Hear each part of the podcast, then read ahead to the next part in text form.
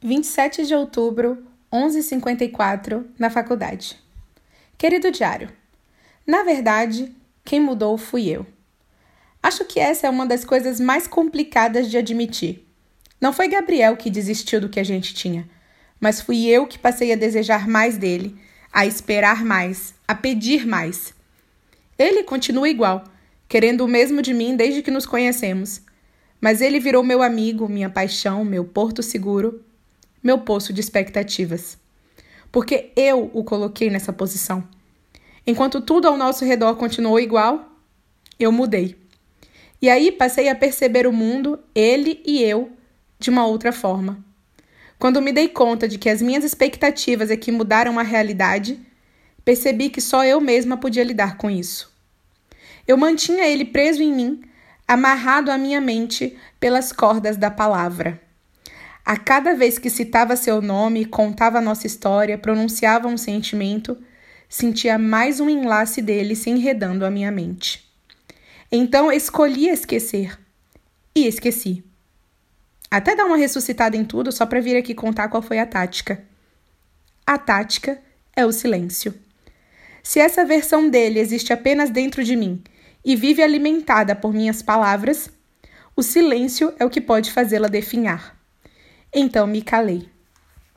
E foi aí que eu conheci Gustavo. Já apaguei e reescrevi a mesma coisa três vezes. Não sei por onde começar porque quero contar tudo. Quero falar dele desde o princípio.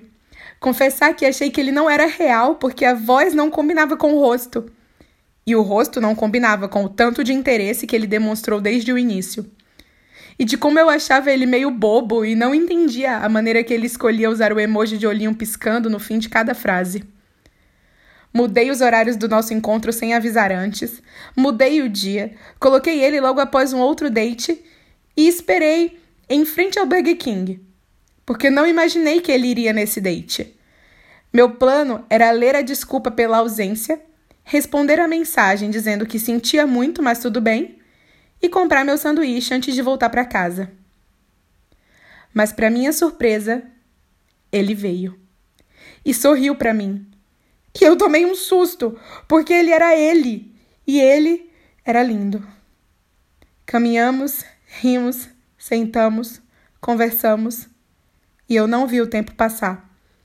Porque no meio daquela tarde meio fria de outono, de repente, eu estava primavera por dentro mas não esperava que fosse durar muito.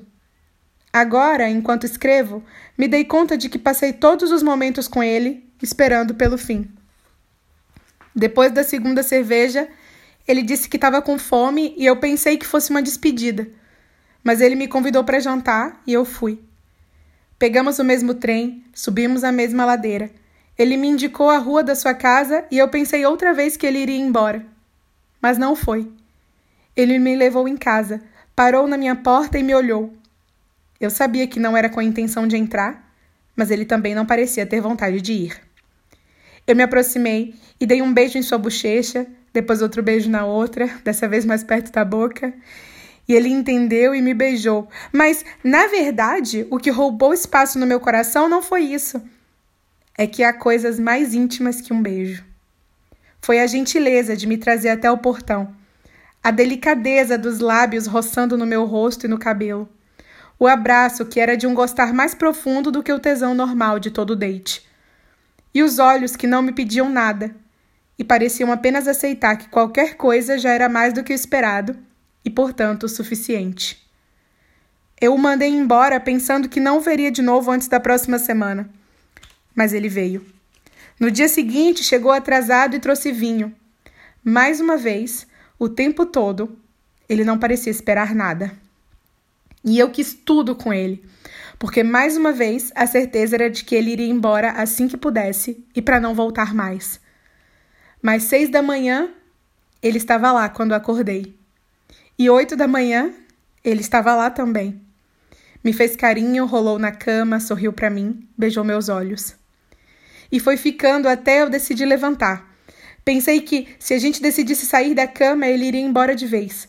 E talvez eu quisesse que ele fosse, porque se ele fizesse o que todos fazem, eu não estaria aqui agora, amarrando ele à minha mente com cordas de palavras. Mas ele foi ficando. Aceitou um café sem açúcar ou leite e se acomodou no meu sofá como se estivesse em casa. Para conversar, falar da família, do trabalho, mostrar fotos, fazer planos por horas. Com aquele sorriso lindo que me fez lembrar de algo que Cris me dizia e do qual ninguém nunca mais tinha me feito lembrar.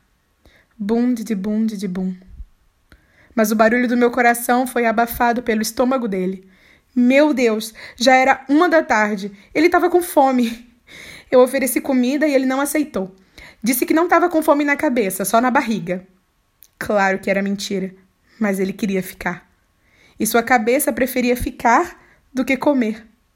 Abraçado em mim, pensando em nada, com elogios e carinho, ele foi ficando exatamente como fez todas as outras vezes tudo igual a antes. Mas quem mudou fui eu.